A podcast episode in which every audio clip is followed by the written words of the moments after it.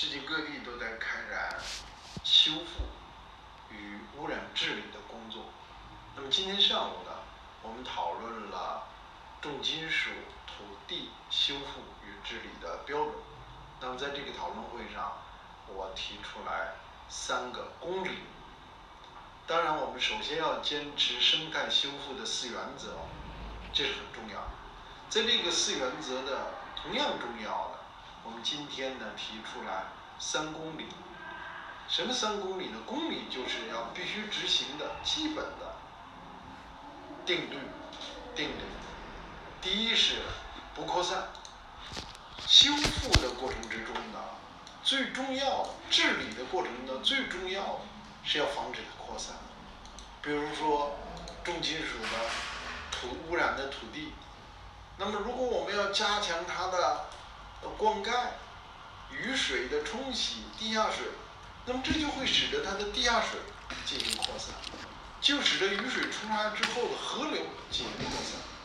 那么这样的治理是不大，污染的治理第一公理就是要停止它的扩散，长期监测，它还在不断的向周边和治染区域以外的地区扩散，这是不对的。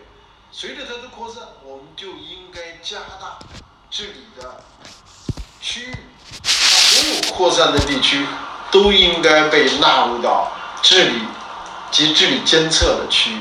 第一个公理叫不扩散公理，第二个公理呢叫不危害公理。一个土地重金属铅污染，重金属铬污染。如果我们把这个土地中的重金属铅和重金属铬从土地中移出来，它需要大量的化学药剂，它需要非常大的投入。那么这个不是我们污染治理的基本的公理。我们应该做什么呢？就是不危害。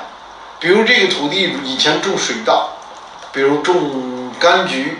那橘子里头铬已经体现出来了，人吃了有害，所以就危害了。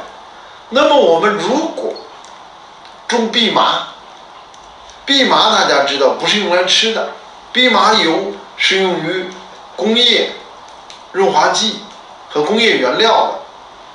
那么蓖麻杆也有它的作用，只要它不危害，这个修复治理就是足够充分的了。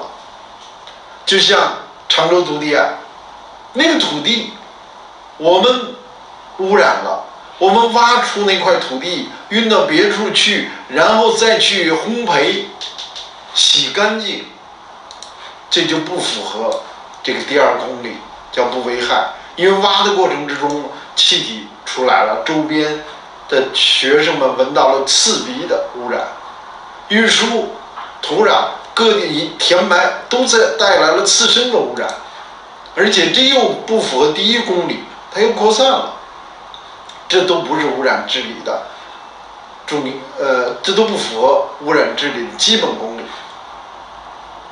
第三个呢，叫充分公示。那么你这个土地污染治理了，现在很多地城市的房子呀，是在污染土地上建起来的，那么。虽然国家行业有的时候有的地方有标准，说哦，这个前时我去沙漠污染，拿出仪器来，工作人员说你看没有污染啊，大气指标没问题。那我问他，你这个大气监测有没有这一次污染的特殊污染物呢？他没有，他是国家大气监测的统一标准。检测的数据是有限的，而且用它的仪器站在那里检测，确实没有污染，没有所谓的污染。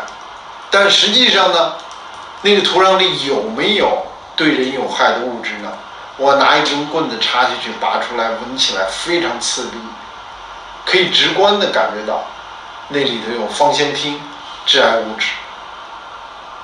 那么，所以我们不能迷信标准，就像牛奶。